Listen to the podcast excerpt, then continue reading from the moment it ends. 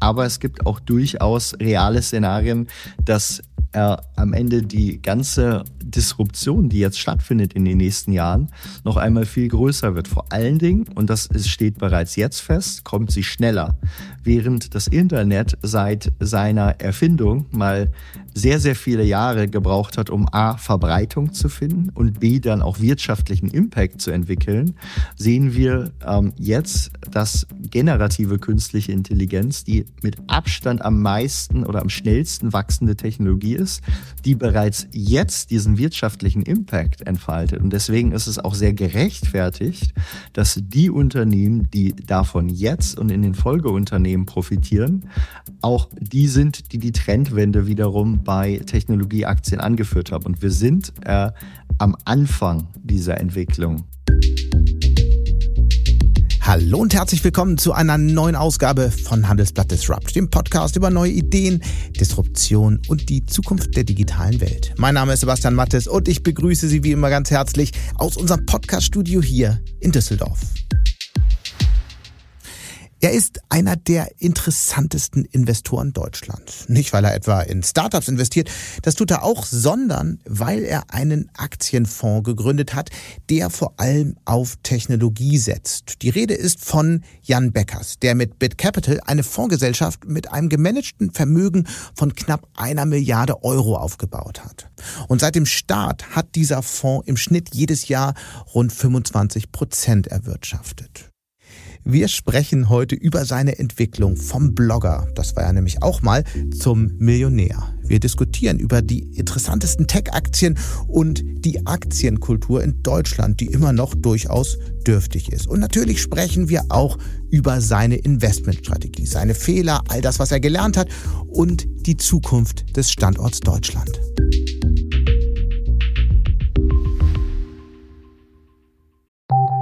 Nach einer kurzen Unterbrechung geht es gleich weiter. Bleiben Sie dran. Willkommen in der Zukunft der Technologie mit dem Handelsblatt Summit Zukunft IT. Seien Sie Teil der IT-Flagship-Tagung des Handelsblatts, bei welcher führende Köpfe der IT-Branche zusammenkommen, um die neuesten Trends und Herausforderungen der digitalen Transformation zu diskutieren. Vernetzen Sie sich mit Branchenführern und finden Sie Lösungen, die Ihr Unternehmen voranbringen. Exklusiv für unsere Podcast-Hörer sichern Sie sich jetzt 20% Rabatt auf Ihre Anmeldung. Besuchen Sie zukunft-it.jetzt und verwenden Sie den Vorteilscode Podcast. Und bevor es jetzt gleich zu meinem Gast geht, noch ein Hinweis in eigener Sache. Wir sind mit Handelsblatt Disrupt seit über 250 Folgen am Start. Jede Woche sprechen wir hier mit klugen Köpfen aus Politik, aus Wirtschaft und aus Wissenschaft. Und jede Woche hören 30 bis durchaus mal 50.000 Menschen zu. Diesen Geburtstag wollen wir mit Ihnen und mit euch feiern. Und zwar mit einem ganz besonderen Angebot. Für eine begrenzte Zeit können Sie das Handelsblatt ein Jahr lang für 23,99 statt 39,99 pro Monat digital lesen. Wir liefern Ihnen dafür aufwendig recherchierten Wirtschaftsjournalismus von unseren rund 200 Reporterinnen und Reportern aus aller Welt. Und Sie machen diese Arbeit mit einem solchen Abo erst möglich. Wie das alles genau funktioniert, einfach mit dem Gutscheincode MATTES auf handelsblatt.com slash Aktion gehen oder unten in den Shownotes nachsehen. Auch da ist alles nochmal im Detail erklärt. Und damit kommen wir jetzt zu meinem Gast, dem Gründer und CIO von BitCapital, Jan Beckers. Hallo Jan. Hallo Sebastian. Wir kennen uns ja eigentlich seit ganz, ganz vielen Jahren ist mir nochmal aufgefallen in äh, der Vorbereitung. Du warst mal Ende der äh, 2000er Jahre Managing Editor des Blogs Gründerszene, das sich damals eben mit der gerade entstehenden Hightech-Startup-Szene in Deutschland beschäftigt hat. Ich wiederum war auf der anderen Seite bei der Wirtschaftswoche und habe da ebenfalls einen Blog über die Szene aufgebaut. Das war doch eine ganz schön kleine Szene damals. Ich glaube, nach ein paar Wochen Networking hat man alle kennengelernt, oder? Das war wirklich spannend. Also es war gefühlt, gab es da in Berlin 50 bis 100 Köpfe, die ja. auch alle großteils heute noch irgendwo äh, relevant sind, in der natürlich inzwischen viel größer gewordenen Szene.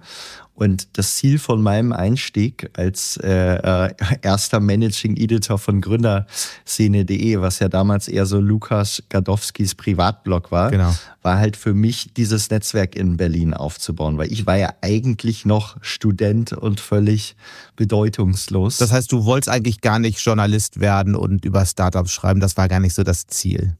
Ich, ich gebe es jetzt zu, ja. Okay. Also, erzähl doch mal ein bisschen trotzdem, wie, wie, wie hast du damals gearbeitet und äh, was war vielleicht damals auch die Grundlage für vieles, was dann in den Jahren danach gekommen ist? Ja, also ich hatte ja in Münster im Studium zwei kleinere Unternehmen äh, äh, gegründet.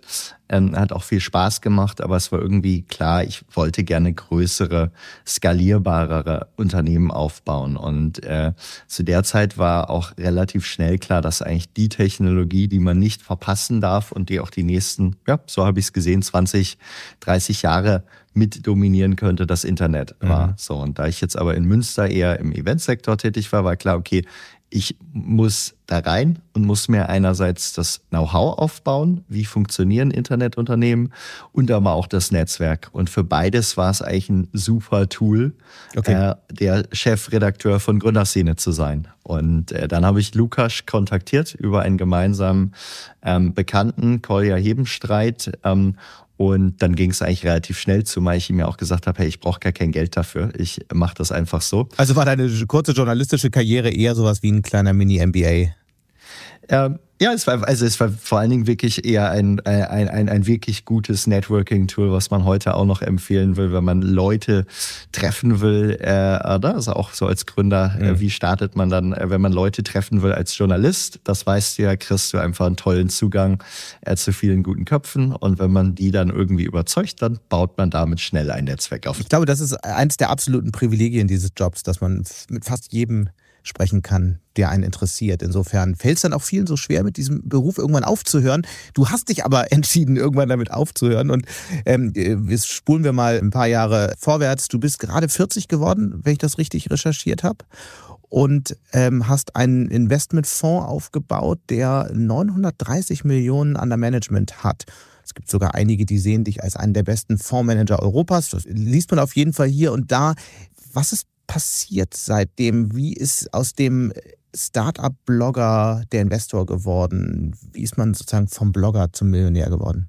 Ähm, da müsste man eigentlich nochmal vorgreifen, weil bevor ich äh, studiert habe und auch gebloggt habe, ich habe eigentlich mit 15, 16 herum ähm, und äh, etwas vorher angefangen, mich einfach für die Welt und für Wirtschaft äh, interessiert mhm. und äh, habe dann äh, in den 90ern Gefallen am Aktienmarkt gefunden und habe dann meine Eltern dazu überredet, dass sie meine Führerscheinersparnisse, die irgendwie zu vier Prozent damals auf dem Konto angelegt waren, ähm, in die Aktie von Electronic Arts äh, investieren. Das war, ich glaube, 1998 müsste das gewesen sein.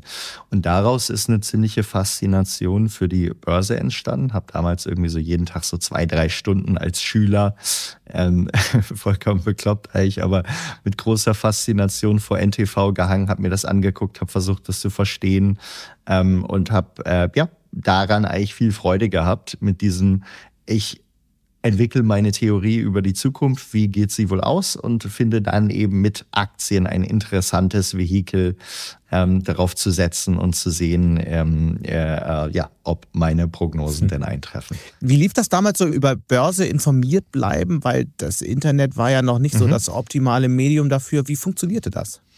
Also es war wirklich, damals war die NTV Telebörse was ein großes Ding damals für alle und äh, es gab auch auf meinem Schulhof auch einige andere, die sich dafür äh, interessierten äh, zu dieser Phase, weil wir so richtig einen Börsenboom auch damals erlebt haben. Also es war äh, quasi Mitte der 90er. Genau, es war Mitte der 90er. Ähm, ja, es war eine spannende Phase ähm, und äh, ich sag mal, Börse war ja leider in Deutschland auch zu dem Zeitpunkt erstmal kein Thema. Das ja. änderte sich dann so langsam. Ne? Immer mehr Anleger fanden Gefallen dran ähm, äh, und haben dann aber, ich sag mal, anstatt vielleicht irgendwie langfristig solide äh, zu, zu investieren, ja, dann kam eher so eine Zockermentalität äh, äh, an der Stelle dann, äh, dann auf. Und das ist ein bisschen schade, weil der Crash, der dann folgte, hat dann auch wiederum viel der beginnenden Anlegermentalität in Deutschland gekillt. Und das fand ich eigentlich immer extrem schade. Absolut, ja. Das ist ja oft diskutiert worden, aber du bist dann in der Zeit eigentlich dabei geblieben. Wann hattest du denn deine erste Million verdient? Ähm, die habe ich dann, ich sag mal, ein paar Jahre nach dem Studium verdient. Das war dann schon mit, äh, das war dann schon mit dem Aufbau von Internetunternehmen und Anteilsverkäufen daraus. Und wie ist das eigentlich so? Wie fühlt sich das an? Gibt es da so einen speziellen Moment, wo man das realisiert oder stellt man das zufällig fest? Mm, ich glaube nicht, dass es diesen speziellen Moment da gab ähm, äh, an, der, an der Stelle und ähm, ich würde sagen, es hat sich dann eher so ergeben, aber es ist dann auch nicht so, ne? äh, man, ich, ich habe dann auch nicht, also man ändert dann auch nicht seinen Lebenswandel oder so groß, sondern ich sag mal, wenn man irgendwie wie ich, ich sag mal, über viele Jahre lang, zumal es ja jetzt auch nicht dann nach dem Studium, weil ich habe ja im Studium schon was aufgebaut, mhm. an Unternehmen arbeitet, dann und, und auch sieht, dass es funktioniert, dann geht man auch davon aus, dass man dorthin kommt. Und äh, es gibt dann auch nicht den einen Moment, sondern es äh, entwickelt sich einfach. Äh, und ähm, ja, und dann ist es nie so, es war nie so, dass ich sage, ah, jetzt ist es passiert. Nein. Heute ist es ein Vielfaches davon. Wie hoch muss man dein Vermögen so einschätzen ungefähr? Ähm, da würde ich keine Angaben zu machen. Auf jeden Fall machst du Angaben dazu, wie äh, dass du damals schon gegründet hattest, dass es dich interessiert hat, Unternehmen aufzubauen. Allerdings war natürlich äh, damals in der Zeit gerade der Aufbau eines Startups ja was für Sonderlinge. Was hatte dich angetrieben? Warum bist du auf die Idee gekommen, eine eigene Plattform für Partys zum Beispiel aufzubauen, was ja eines deiner ersten Unternehmen war? Also generell würde ich sagen, dass ich einfach durch diese Neugierde, die ich irgendwie immer hatte, wie funktioniert die Welt, was kann man darin machen oder so, natürlich, ähm, das, das verleitet einen dann natürlich äh, zum, zum Unternehmertum, mhm. äh, einfach selber seine, seine, seine, seine Sachen dann auch aufzubauen. Dadurch, dass ich damals dann, ich sag mal, mit 20 äh, Student war und jetzt auch kein Startkapital hatte oder sowas, ähm, muss man sich natürlich sowieso überlegen, womit fängt man jetzt an? Und äh, Partys, die mir natürlich als beginnender Student dort gut gefallen haben in Münster, ähm, boten sich dafür einfach an, weil ich habe dort die Opportunity gesehen, mhm. dass es diese Marktlücke gab, dass du eigentlich dieses, ich sag mal, diese Plattform brauchst, auf der über alle Partys berichtet wird, etc. pp. Und es war einfach ein ein, eine sinnvolle, ein sinnvoller Bereich. Ich kannte mich aus, es gab keine großen Einstiegshürden, ich konnte da rein, ich hatte Spaß daran. Und das erste, die Plattform hat man auch gar nicht so aufgebaut, um als erstes dann damit Geld zu verdienen, sondern man wollte es einfach wachsen sehen und so viel Geld gab es damit dann auch gar nicht zu verdienen, muss man sagen. Gleichzeitig es war aber ein guter hm. Startschuss mhm. zu sehen, Sachen funktionieren und man könnte ähm, Größeres draus machen. Und du hast nebenher aber immer weiter in, in Aktien investiert, obwohl die äh, Aktienmärkte immer. dann erstmal runtergegangen ja. sind. Vielleicht gehen wir nochmal einen Schritt zurück. Was war damals deine Strategie, die vielleicht auch sich heute noch äh, wiedererkennen lässt? Mhm. Also am Ende hat sich das äh, natürlich stark weiterentwickelt. Äh, ähm, ich habe damals, und das war, ja, ich sag mal, in der, in der Schulzeit natürlich sehr viel, ich sag mal, klassische Bücher gelesen, irgendwie so wie von Warren Buffett oder von ähm, Graham, einfach der, der The Intelligent Investor, so die Standardlektüre. Das mhm. war einfach typisches Value-Investieren. Das heißt, man kauft unterbewertete Aktien und die entwickeln sich dann zu ihrem vollen Wert im Laufe der, der, der Zeit. So, das muss man natürlich weiterentwickeln an der Stelle, wenn es um Technologieaktien äh, mhm. ging. Und das habe ich dann auch im Kopf, glaube ich, sehr, sehr schnell äh, gemacht an der Stelle. Ich hatte immer den Anspruch, irgendwo in Unternehmen zu investieren, die ich für ja einfach stark, gut und vor allen Dingen auch mit sehr guten Produkten versehen ähm, äh, äh, verstanden habe. Und Electronic Arts beispielsweise, ähm, da war die äh, kleine These dahinter, ich habe diese Computerspiele von denen, insbesondere FIFA Soccer, gespielt und normalerweise ist ja Computerspiele eher so ein Hit-driven Business und die hatten aber einfach FIFA Soccer 95, 96, 97. Eigentlich änderte sich nur die Grafik mhm. und trotzdem hat es dann jeder wieder gekauft. Und das war eigentlich nur ganz, ich sag mal, ganz wie so ein Subscription-Modell eigentlich, aber zum, zum Preis eines Hit-driven Driven Businesses. Das war die erste These. Was war denn so die beste Aktie, die du je gekauft hast?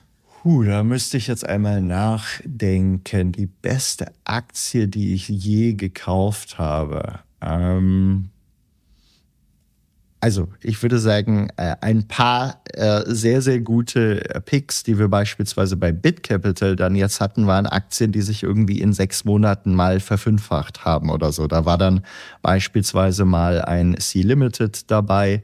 Ähm, da war im Jahr 2023. Sag mal zwei Sätze, C-Limited. Ähm, C-Limited ist der führende E-Commerce-Anbieter in Südostasien ähm, äh, gleichzeitig aber auch äh, eigentlich mit der führende Spieleanbieter in der äh, Region, also eigentlich eine, eine dominierende oder eine ziemlich große Internetplattform im wachsenden südostasiatischen Markt. Mhm. Ähm, in 2023 beispielsweise war eine Aktie, ähm, da haben wir etwa 400, 500 Prozent in sechs Monaten mit Carvana gemacht. Da hatten viele Investoren darauf gewettet, dass sie pleite gehen, aber wir haben das Geschäft eigentlich für ja, viel stärker als erwartet gehalten. Es gibt immer mal wieder diese Themen, wo man in kurzer Zeit ähm, viel machen kann. Ich habe aber auch lange Zeit, wenn wir jetzt mal drüber legen, wo war ich sehr lange investiert. Ähm, es war halt total offensichtlich schon damals, als ich Student war, ähm, dass Unternehmen wie ein Amazon, ein Apple, auch ein Google sich gut entwickeln würden. Und die waren damals nach heutigen Verhältnissen einfach für das Wachstumspotenzial, was sie hatten, spottgünstig. Mhm. Und der Grund war, nach 2000, wo quasi dieser Technologieüberschwang war, wollte damit erstmal keiner was zu tun haben. Und das war natürlich die Opportunity, die sich dann erst nach langer Zeit wieder äh, äh, verkehrt hat. Das war damals ja einfach Facebook sollte man auch noch nennen, bei denen habe ich dann. Zu Facebook würde ich gleich nochmal kommen, aber bevor wir darüber sprechen, nochmal kurz, wir haben jetzt über erfolgreiche Investments gesprochen, aber Investoren machen natürlich auch immer Fehler. Was waren denn so die zwei, drei größten Fehler, die du bisher gemacht hast, aus denen du am meisten gelernt hast? Also ich fange mal an mit einem frühen Fehler, den ich gemacht habe. Ähm, das war nämlich auch noch im Studium und neben der These, dass das Internet kaum aufzuhalten äh, wäre in den nächsten 20 Jahren mit seinem Wachstumsweg, hatte ich die andere These noch, dass das Wachstum von China kaum aufzuhalten ist. Hm. Ähm, und gleichzeitig ähm, äh, und gleichzeitig hatte ich, ich sag mal, weil es auch ich so äh, es in meinem Haushalt immer mitbekommen habe, einfach wir waren so recht umweltbewusst damals schon. Das war so ein bisschen eigentlich etwas vor, bevor es irgendwie so in Mode kam. Ich war mal Fördermitglied bei Greenpeace und es hat in Deutschland diese Verschmutzung der Flüsse gegeben, also in den 60er, 70er Jahren, die dann irgendwann im Laufe der Zeit äh, mehr Naturschutz und mehr Umweltschutz dann gerettet wurde. Und ich hatte mitbekommen, wie eigentlich in China genau dasselbe passierte. So Industrialisierung, keiner kümmert sich um die Umwelt. Irgendwann wird es dann bereinigt. Und dann dachte ich, auch da muss es doch, ich sag mal, das wird doch denselben verlaufen. Dann habe ich gegoogelt und dann habe ich eine Aktie gefunden namens Asia Water Technology, genau dort in dem Bereich aktiv war. Und klang mir alles total überzeugend, aber es war irgendwie ein Small Cap in China ähm, und außer irgendwie dem, was ich da im Internet zu lesen konnte, hatte ich keine guten Infos. Und da habe ich einfach, ich sag mal, viel zu oberflächlich in dieses mir unbekannte Unternehmen äh, investiert und das war sicherlich äh, dann auch mit irgendwo 90 Prozent Verlust oder sowas auf diese Investition äh, ein totaler Reinfall. Und da lernt man natürlich daraus zu sagen, okay, man muss wirklich diese Unternehmen sehr, sehr gut verstehen an der Stelle. Mhm. Insbesondere dann natürlich, wenn du sagst, du guckst nach China in einen so intransparenten Markt, wo ganz, ganz viele Gefahren waren. Das war ein früher, das war ein früher Fehler. Ähm, was wir dann im Laufe von BitCapital ähm, schmerzhaft lernen konnten, war natürlich, wir haben, ich sag mal, sehr, sehr gute, äh, wir haben natürlich sehr, sehr gute Jahre äh, gehabt seit dem Start. Und dann kam 2022, wo sich einmal das Makroklima komplett änderte. Und ähm, auf einmal ein ganz anderes Marktregime herrschte. Und in diesem Markt Und ihr drastisch eingebrochen seid, ne? Um wie viel? 40, 50 Prozent? Ja, ich sag mal, etwas in der Größenordnung, äh, in, in Einzelfällen, äh, in Einzelfällen auch noch mehr. Ähm, äh, also ich glaube in, der Spitze etwa 55 Prozent, was natürlich dramatisch äh, äh, ist an der Stelle. Ähm, für diejenigen, die früh dabei waren, waren wir immer noch solide im Plus. Aber wer natürlich genau dann eingestiegen war, das war natürlich wirklich ärgerlich und ja, vor allem in den Jahr, im Jahr davor, wo Tech so gut gelaufen ist, äh, da war dann wahrscheinlich Panik. Genau. Mhm. Und was habt ihr daraus gelernt aus der Krise?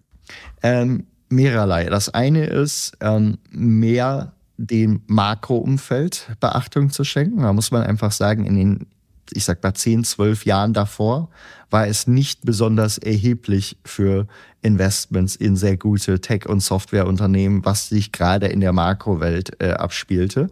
Deswegen war es bei uns im Investmentprozess unterberücksichtigt. Also die Makrowelt ist sozusagen das Zinsumfeld, die weltpolitische Zins, Lage. Genau. Mhm.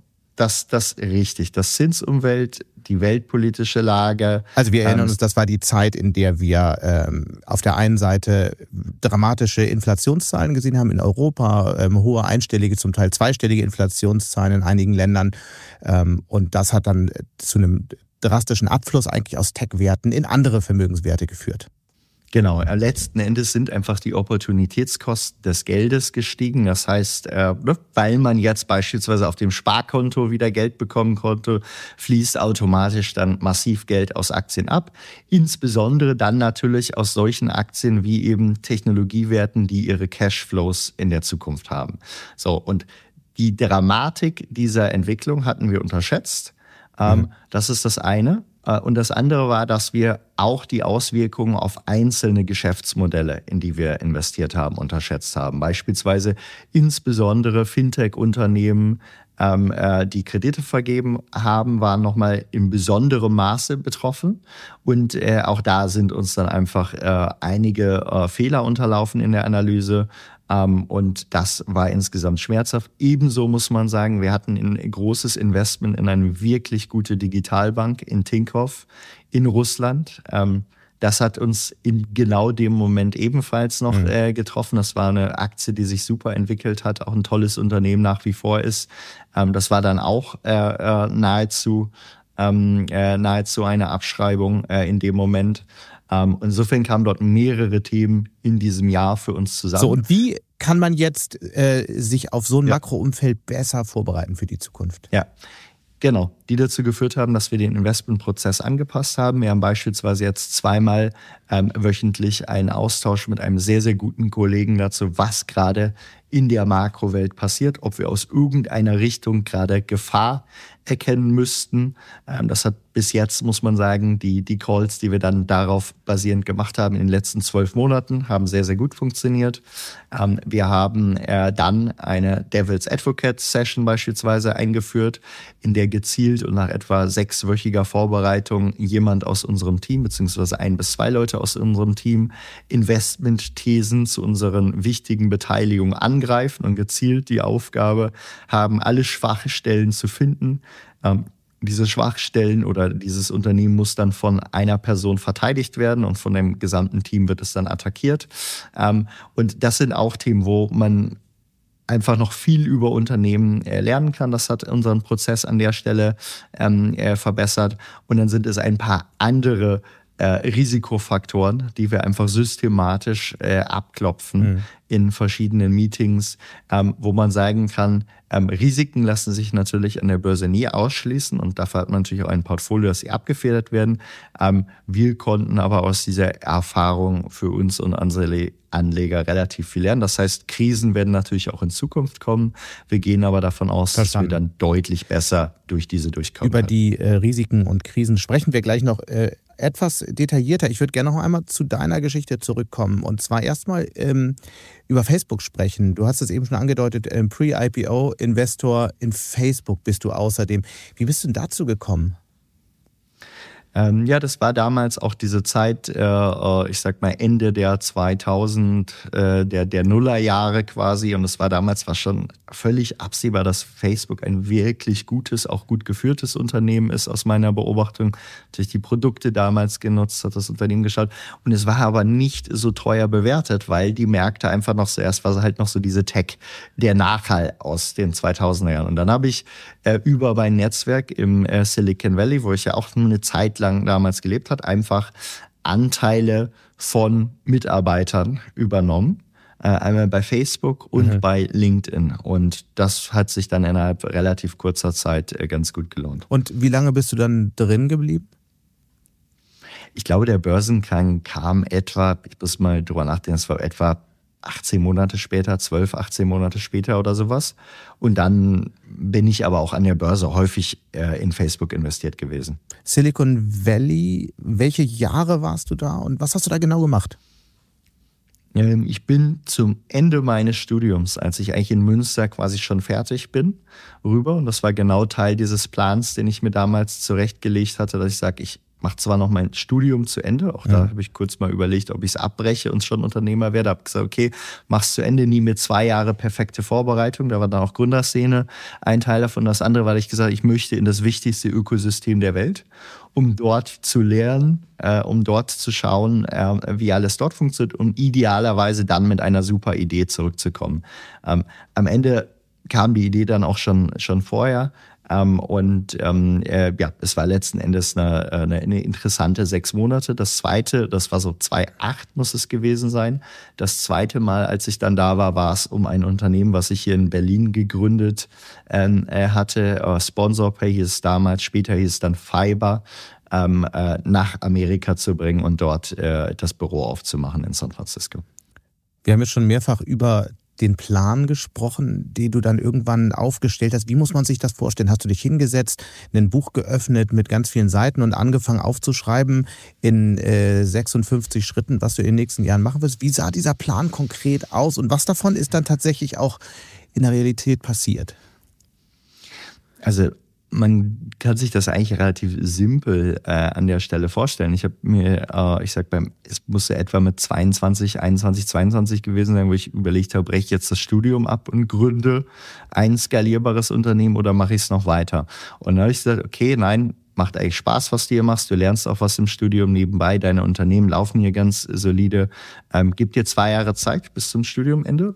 Und in der Zeit bereitest du dich auf die drei, vier, fünf Erfolgsfaktoren äh, zu, äh, vor. Perfekt.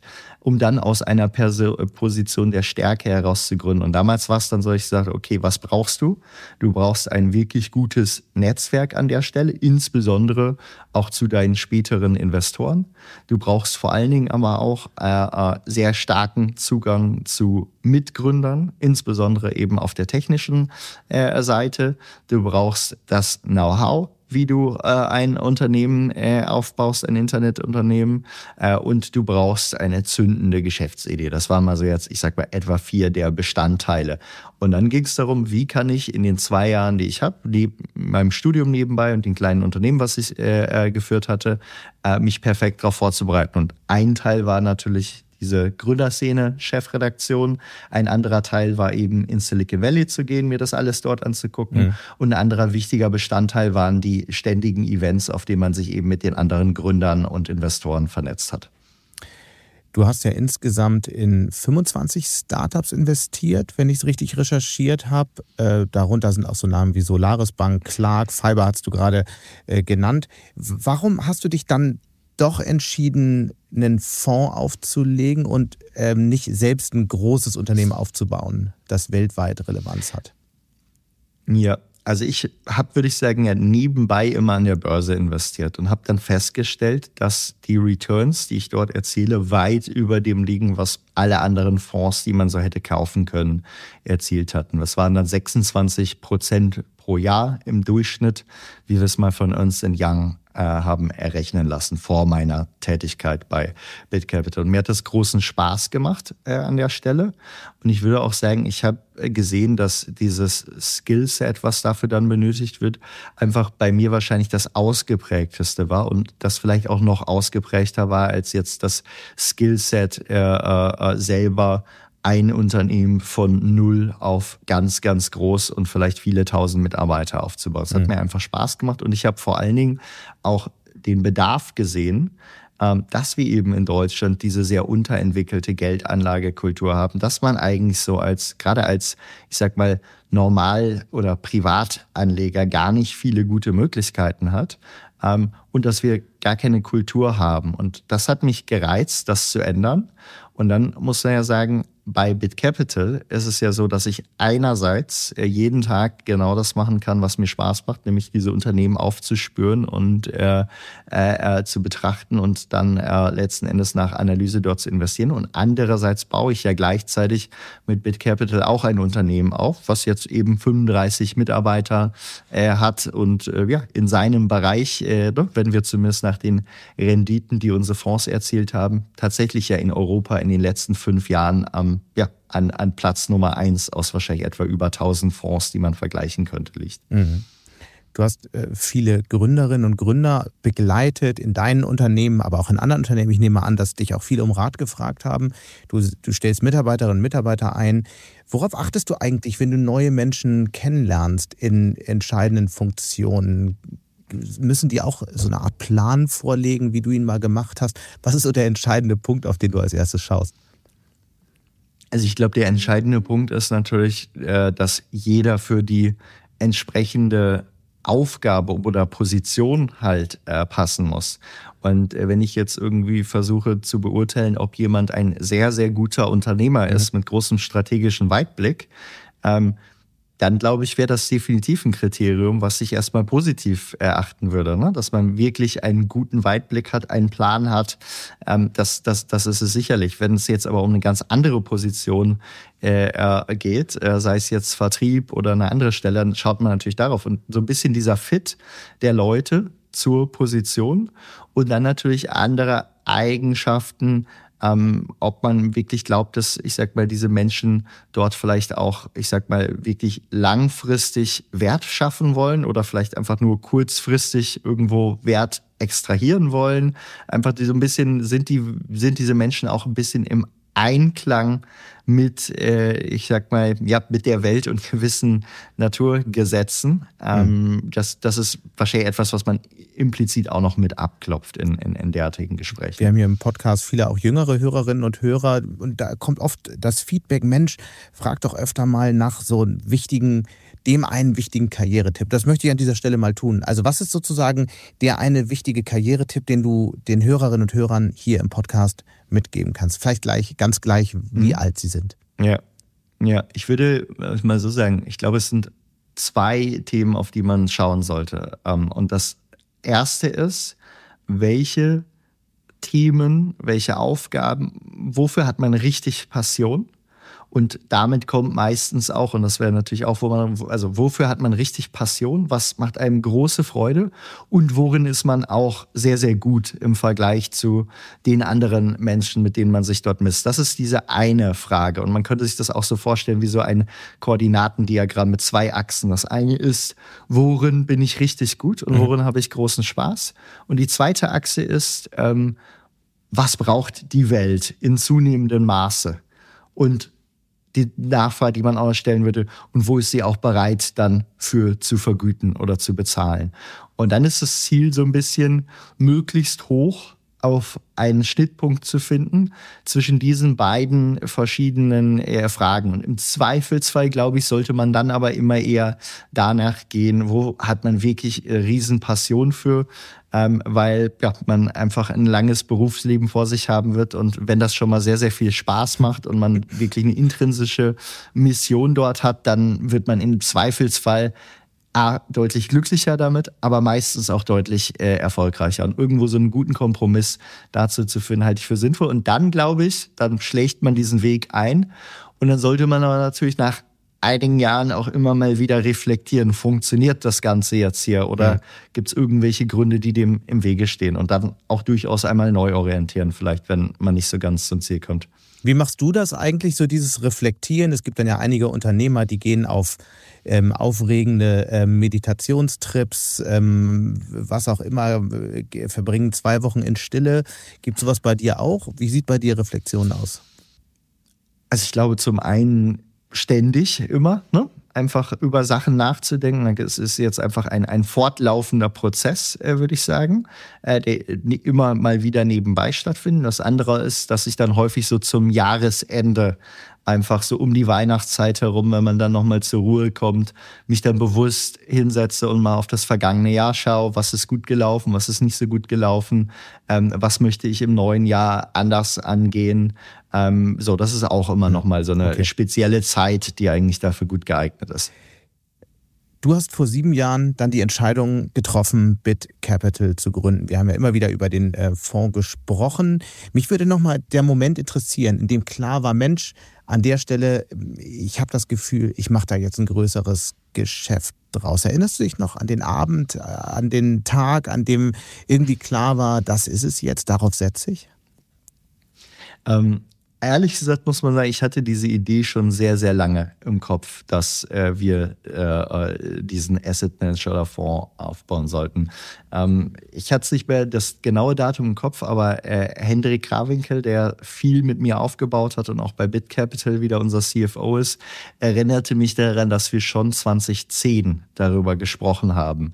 Weil 2010 beispielsweise ich schon viele dieser ich sag mal, Börseninvestments getätigt habe, auch irgendwie viele andere Unternehmer beraten habe, wo sie da vielleicht gerade an der Börse investieren.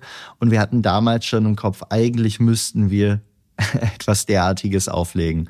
Ähm, es stand damals nicht zur Wahl, weil A, fehlte es uns noch an dem Ausmaß an Startkapital, was benötigt war. Und das zweite war Lizenzen. Es war aber immer, es schwang eigentlich immer mit. Und ähm, letzten Endes waren wir dann, ich sag mal, ja, äh, etwa 2015, 2016 soweit und haben uns dann auf die Reise begeben, äh, erstmal herauszufinden, was wir auf der regulatorischen Seite an Anforderungen haben. Ähm, und es war schon damals klar, dass ich das auf jeden Fall Fulltime und sehr, sehr lange äh, machen möchte ähm, und äh, mich einfach auch voll darauf fokussieren wollte äh, und mehr Spaß daran hatte, dann eben mit BitCapital ein Unternehmen sehr, sehr langfristig äh, inhaltlich äh, auch äh, voranzutreiben, anstatt äh, einfach vielen Unternehmen irgendwo mit, ich sag mal, Anschubfinanzierung und Know-how mhm. weiterzuhelfen. Und äh, erklär nochmal die Strategie in zwei, drei Sätzen. Und äh, vielleicht im Anschluss daran ähm, äh, beschreib mal an so eins, zwei Unternehmen, wie ihr dann äh, konkret vorgeht. Denn es ist ja nicht so, dass ihr einfach nur Facebook, Amazon, äh, Google kauft, sondern ähm, ihr habt einen sehr speziellen Blick auch auf den Markt. Genau, wir versuchen eigentlich weltweit die spannendsten börsennotierten Technologieunternehmen zu finden. Und zwar typischerweise solche, mit denen wir irgendwo Returns erzielen können, die abseits des, der, der, der Standardsinvestments ähm, erliegen. Und äh, ein wichtiges Kriterium für uns ist dabei jeweils, was sagen der die Kunden ähm, über diese Unternehmen. Ne? Das führt uns dann beispielsweise zu Unternehmen wie ein Duolingo, ähm, was die größte Sprachschule der Welt äh, eigentlich ist, mit etwa 80 Millionen Nutzern. Ähm, und äh, die Kunden lieben es, muss man sagen. Ich selber nutze Duolingo auch, um etwas Spanisch zu lernen, weil wir versuchen dann auch immer diese Produkte intensiv auszuprobieren. Auf der anderen Seite ähm, haben wir einen sehr datengetriebenen Investmentansatz und sind beispielsweise in der Lage, jeden Tag eine Vorhersage zu treffen, wie ist die Wahrscheinlichkeit, dass Duolingo die nächsten Quartalsergebnisse übertreffen wird und in welchem Ausmaß. Und wie funktioniert und das, das, das datengetrieben äh, zu modellieren? Ähm, also es gibt natürlich eine Vielzahl an Daten, die man entweder sich aus dem Internet mhm. selber mit seinem Ingenieursteam zusammensuchen kann, um beispielsweise Traffic und andere ähm, Faktoren zu approximieren. Dann gibt es wiederum andere Daten, die wir einkaufen. Da zählen dann beispielsweise Payment-Daten äh, äh, dazu, die uns einfach helfen zu verstehen, wie viele Leute zahlen denn gerade vielleicht für dieses äh, Unternehmen in gewissen ähm, Märkten. Und daraus kann man dann wiederum Prognosemodelle bauen, mhm. die automatisiert uns Vorhersagen liefern und wiederum dann unsere Investmententscheidung, aber auch unsere Timing-Entscheidung ähm, äh, ähm, beeinflussen. Beispielsweise bei Duolingo, die Aktie war zum Ende von 2021, obwohl sie eigentlich super operativ lief, total ähm, abverkauft worden. Wahrscheinlich musste irgendein größerer Investor da raus, was, ich sag mal, Aktie ging äh, schräg nach, äh, nach unten, während gleichzeitig die Nutzungszahlen äh, äh, stark nach oben gingen. Und in so einem Moment ermöglicht es uns dann natürlich, diese Position, die wir vorher schon hatten, nochmal viel, viel größer zu machen. Und dann profitieren wir typischerweise beispielsweise mit den nächsten Quartalsergebnissen, die rauskommen, mhm. wo die Aktie dann vielleicht irgendwie direkt mal um 25 Prozent äh, gesprungen ist. Und wie muss man das sich im Alltag vorstellen bei euch? Du hast ja äh, Mitarbeiterinnen und Mitarbeiter im Grunde in vielen Ländern der Welt, die sozusagen lokale Märkte anschauen und versuchen dann eben so Unternehmen wie Sea Limited, über das wir ja schon gesprochen hatten, sehr früh kennenzulernen, damit ihr sehr früh investieren könnt. Wie muss man sich das also vorstellen? Die machen lokale Recherchen und pitchen dann bei dir ihre Investmentvorschläge oder wie läuft das? Ähm, ja, genau, richtig. Wir haben also ne, beispielsweise äh, jemand in China, wir haben jemand in Brasilien, wir haben ähm, äh, andere Menschen, die in Berlin, aber auch international verteilt äh, sitzen und wir haben äh, in der Woche mehrere Meetings mit dem Investmentteam wo wir eben über einzelne Investmentthesen, einzelne Unternehmen oder auch spezielle Marktinsights äh, sprechen. Ähm, äh, dazu werden dann Berichte angefordert. Äh, parallel haben wir eine eigene Software, die die fortlaufenden äh, KPIs äh, dieser Unternehmen trackt. Und das mündet dann wiederum in unsere Portfolio-Entscheidungen, die wir einfach treffen anhand des für uns erwartbaren Returns in den nächsten Jahren. Mhm. Ähm, und äh, genau, und dann gibt's aber auch laufend daran wiederum dann Anpassungen. Das heißt, das Schöne an den äh, an börsennotierten Unternehmen ist ja auch, dass wir, ähm, wenn, äh, dass wir einfach unsere Investments relativ dynamisch angehen können und anders jetzt als beispielsweise bei einem Venture Capitalisten, der sich einmal festlegt und dann eigentlich zehn Jahre mit diesem Unternehmen verheiratet ist. Wir dann, wenn uns etwas nicht passt, wenn wir beispielsweise nicht mehr von der Strategie des Unternehmens überzeugt sind oder von der Execution, dann schnell rausgehen können und wiederum bessere Targets finden. Und diesen Gibt es denn irgendwie so eine Grenze, wie viel Prozent ihr von Unternehmen nehmt?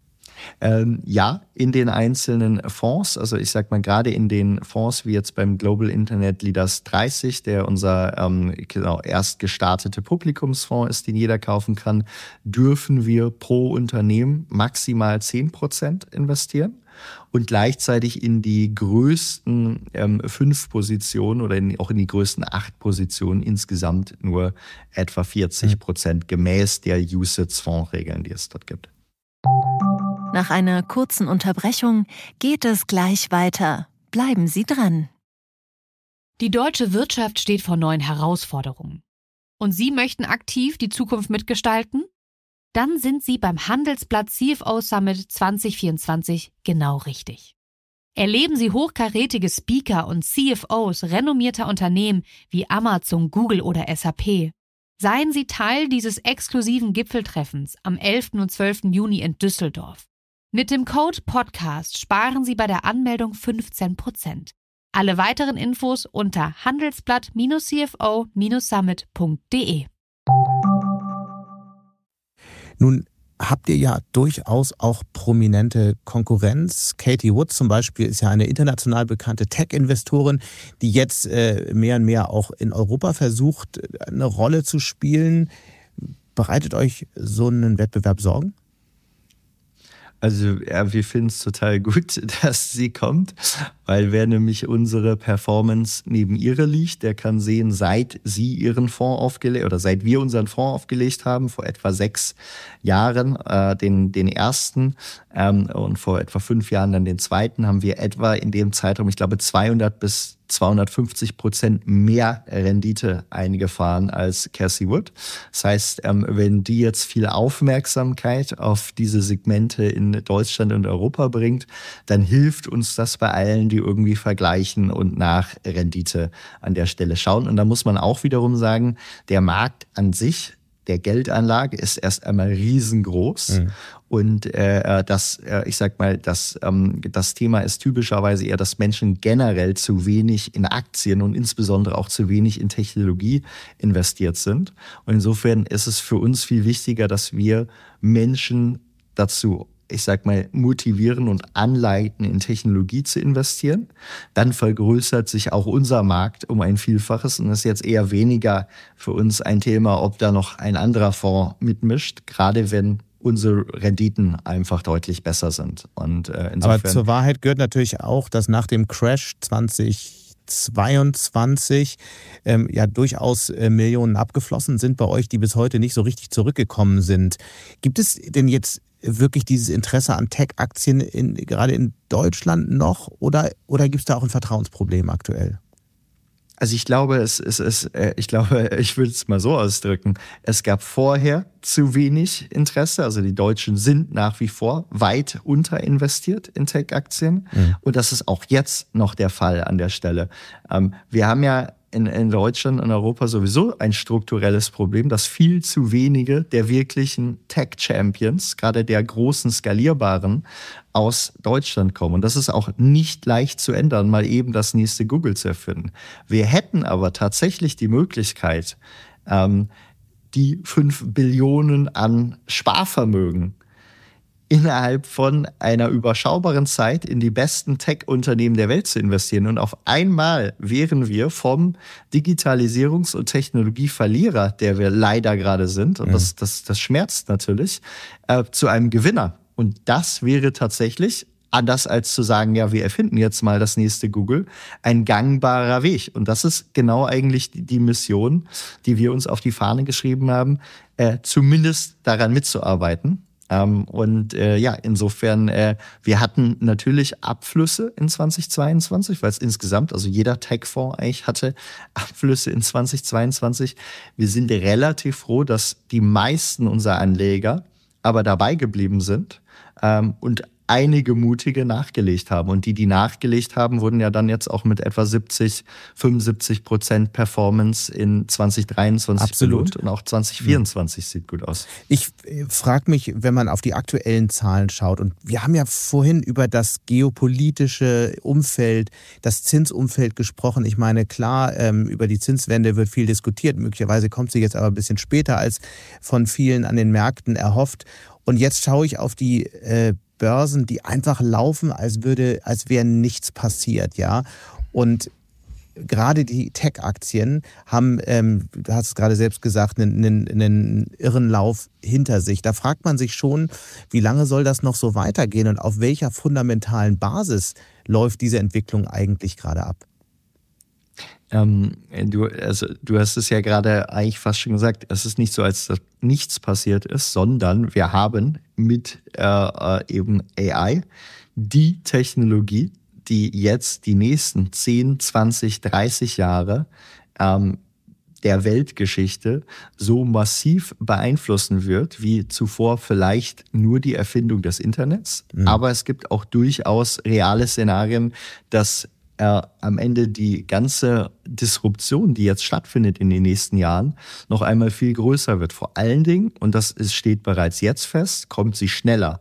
Während das Internet seit seiner Erfindung mal sehr, sehr viele Jahre gebraucht hat, um A, Verbreitung zu finden und B, dann auch wirtschaftlichen Impact zu entwickeln, sehen wir ähm, jetzt, dass generative künstliche Intelligenz, die mit Abstand am meisten oder am schnellsten wachsende Technologie ist, die bereits jetzt diesen wirtschaftlichen Impact entfaltet. Und deswegen ist es auch sehr gerechtfertigt, dass die Unternehmen, die davon jetzt und in den Folgeunternehmen profitieren, auch die sind, die die Trendwende wiederum bei Technologieaktien angeführt haben. Und wir sind äh, am Anfang dieser Entwicklung. Aber darf ich da mal gegenhalten? Am Ende. Darf ich da mal gegenhalten? Gerne. Äh, natürlich sind wir am Anfang einer großen Entwicklung, aber am Anfang solcher Entwicklung steht ja meist auch ein riesiger Hype, nachdem dann die große Enttäuschung kommt. Ich meine, die, die Nullerjahre, wir haben gerade darüber gesprochen, haben wir alle gesehen. Die Frage ist doch jetzt, sind diese großen Erwartungen, die im Moment an die Unternehmen ähm, gestellt werden, überhaupt gerechtfertigt, dass die sich kurzfristig in Gewinne materialisieren? Oder ist nicht der nächste Crash ohnehin schon wieder vorprogrammiert, weil sich zeigen wird, natürlich haben wir es mit einer disruptiven Technologie zu tun, aber möglicherweise dauert es viel, viel länger, bis sich die Geschäftsmodelle wirklich äh, tragen bzw. Äh, ausgebildet haben und klar ist, wo das Geld in Zukunft wirklich verdient wird. Also wir sind tatsächlich noch ganz am Anfang dieser Entwicklung und trotzdem sehen wir bereits, ähm, wie die Geschäftsmodelle äh, davon betroffen sind. Nehmen wir ein Beispiel, auch um dort einfach mal auf Bewertungsniveaus zu gucken. Wenn man sich jetzt die Aktie von Meta beispielsweise an der Stelle anguckt, die ja auch gerade wieder super Quartalsergebnisse äh, zur Freude unserer Anleger geliefert haben, die kauft man jetzt auf etwa 25 Mal Gewinn des nächsten Jahres. Das ist jetzt nicht spottgünstig, wenn man sich aber überlegt, was Meta in den nächsten Jahren an Gewinnwachstum vor sich hat. Und wenn man sich überlegt, dass das, was jetzt an Geschäftspotenzial durch neue AI-Applikationen dazukommt, gerade erst anfängt, dann ist das an der Stelle keine teure Bewertung. Ähm, und das ist eben auch ein Indikator dafür, dass wir eben jetzt noch zu Beginn dieser Entwicklung stehen. Es ist wie bei jeder anderen Technologie äh, auch, äh, die Technologie wird sich natürlich in Zyklen entwickeln und man kann da natürlich immer den äh, ganz gut den Gartner Hype Cycle ähm, äh, sich äh, anschauen. Absolut. Und AI da kommt der Crash dann halt irgendwann. AI, AI auch als Technologie ist diesen Jahr vielfach äh, an der Stelle bereits schon durchlaufen. Mhm. Ähm, wir sind jetzt aber nicht in der Phase, wo man sagt, jetzt muss man aufpassen an der Stelle. Also es kann immer, es wird immer kurzfristige Rücksetzer geben, aber wir sind eigentlich, wenn wir die Analogie uns betrachten wollen, sind wir jetzt eher im Jahre 95, 96 als gerade absehbar wird, wie wichtig diese Technologie wird, mit dem Unterschied, weil jetzt schon funktionierende Distributionsmechanismen äh, da sind, weil jetzt Menschen schon gewöhnt sind, wie sie für Technologie bezahlen, Paymentwege da sind, dass die Monetarisierung an der Stelle jetzt auch schon viel schneller läuft. Insofern der, äh, ich sag mal, wir werden wieder eine Phase von Übertreibung finden. So viel sollte sicher sein. Wir sind jetzt nach allem, was wir beobachten, aber ganz am Anfang dieser Entwicklung, insofern in einer frühen Phase. Aber diese Phase der Übertreibung kommt ja immer dann, wenn sozusagen die Erwartungen an Gewinne immer größer werden, die Gewinne aber noch nicht da sind. Und ich, wir werden ja bei vielen Unternehmen auch sehen, dass sich die Hoffnungen eventuell dann doch nicht erfüllen oder möglicherweise später erfüllen. Und äh, auch bei, bei, bei Meta weiß keiner so genau, ob sich deren Metaverse-Experiment überhaupt irgendwann auszahlt und wie erfolgreich sie dann mit ihren, äh, mit ihren äh, KI-Anwendungen sein werden, oder?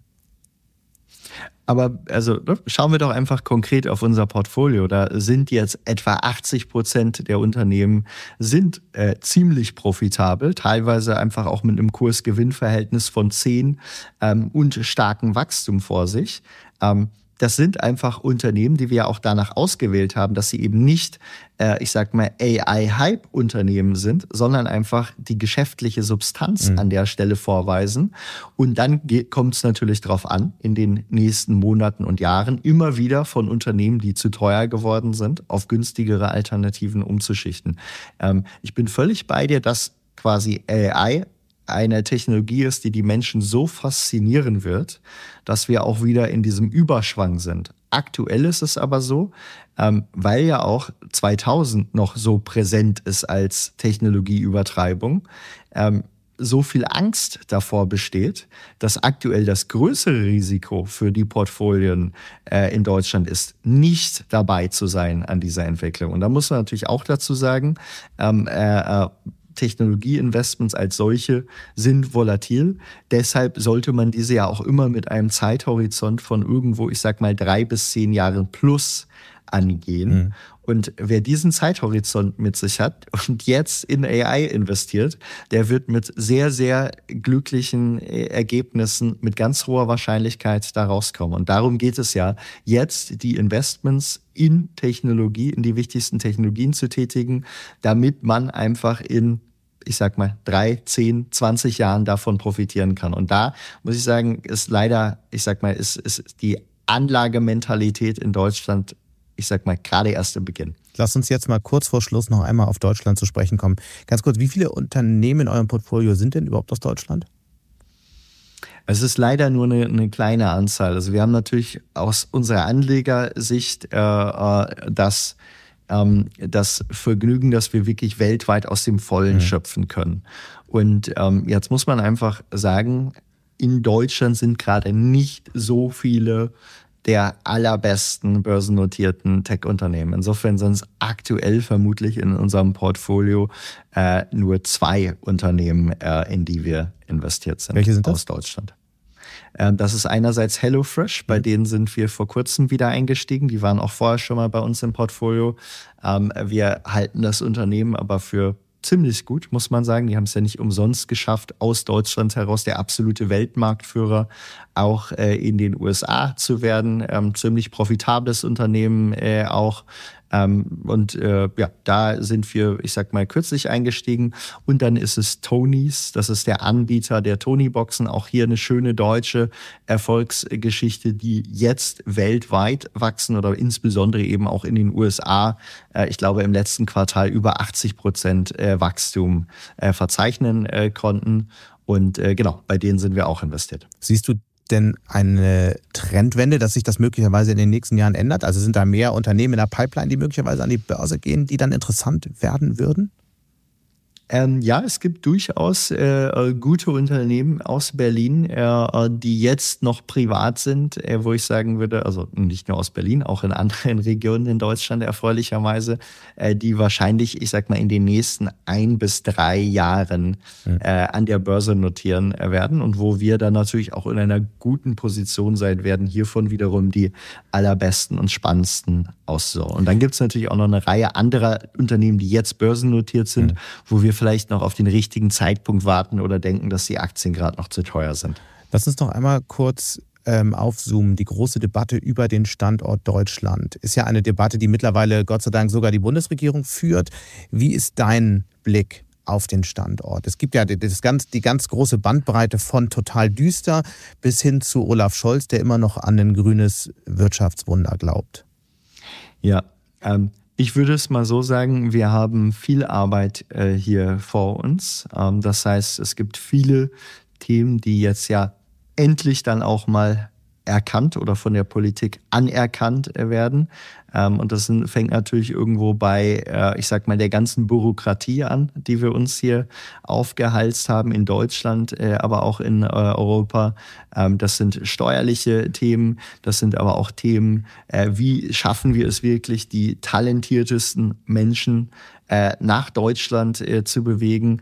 Ähm, es gibt viele offensichtliche Themen und die sind eigentlich auch der Politik bekannt. Und wenn man dann mit Politikern spricht, räumen sie das auch ein. So richtig den Weg in die smarte Gesetzgebung finden sie dann doch leider wenig. Ja. Und das ist, glaube ich, unser großes Problem, ähm, was gerade dafür sorgt, dass ich sage mal viele Unternehmer in Deutschland, mit denen ich spreche, sehr, sehr besorgt sind äh, bei der aktuellen Lage und dem, was da noch so an Gesetzesvorhaben äh, irgendwo in der Zukunft äh, erscheinen könnte. Was, was stimmt dich trotzdem optimistisch? Ich würde sagen, genau die Schaffenskraft dieser äh, Unternehmer, die ja auch schon vorher äh, massive Krisen bewältigt haben. Ich erinnere mich da beispielsweise daran an, ne, ich habe mich damals schon für Politik interessiert. Mitte der 90er hatten wir auch in Deutschland einen totalen Reformstau. Nichts ging mehr irgendwie vor, äh, vor sich. Alle im äh, Parlament haben sich blockiert. Ähm, äh, die asiatischen Länder wurden viel, viel wettbewerbsfähiger als Deutschland. Äh, am Ende gab es dann mehrere Faktoren. Äh, einerseits eben der Einfallsreichtum äh, unserer Unternehmer, der uns dort rausgeholt hat, einfach mit dem Maschinenbau beispielsweise, mit Automobil, wo wir von den ganzen Exportmärkten profitieren konnten. Zum anderen muss man auch sagen, die Reformen von Schröder damals, die genau dann kamen, als aber auch, ich sag mal, es wirklich schmerzhaft war in Deutschland. Und wir sind jetzt wieder an einem schmerzhaften Punkt, die damals wieder Deutschlands wettbewerbsfähig gemacht haben. Und äh, ich hoffe sehr, dass wir als Land äh, die Kraft aufbringen, zu diesen Reformanstrengungen. Die sind bitter nötig und die werden auch schmerzhaft sein. Aber wenn wir sie nicht eingehen, ähm, dann droht uns noch viel Schlimmeres in den nächsten Jahren.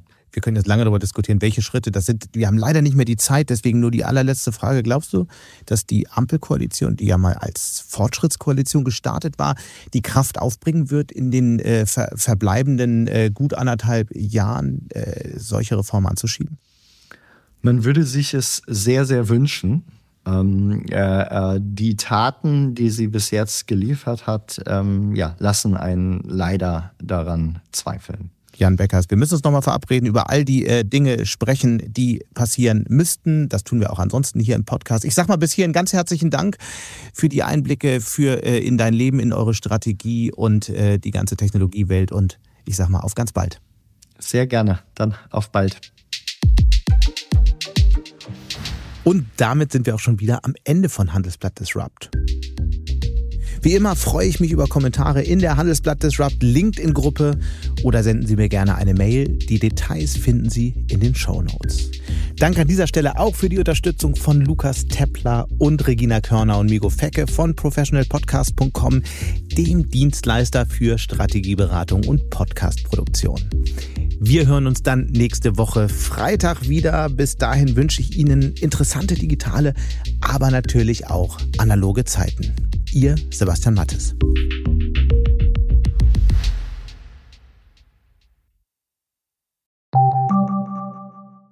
KI wird Ihr Business verändern. Wie können Sie davon profitieren? Tyler Wessing ist eine internationale Wirtschaftskanzlei. Weltweit arbeiten wir mit Technologieführern und Innovationstreibern zusammen. Wir beraten Sie bei Fragen zu strategischen Akquisitionen oder der Entwicklung konkreter Anwendungsszenarien, genauso wie zum Schutz des geistigen Eigentums oder zum KI-Recht. Investieren Sie in KI. Entwickeln Sie sich weiter mit KI. Mit uns. Wir wissen wie. Tyler Wessing.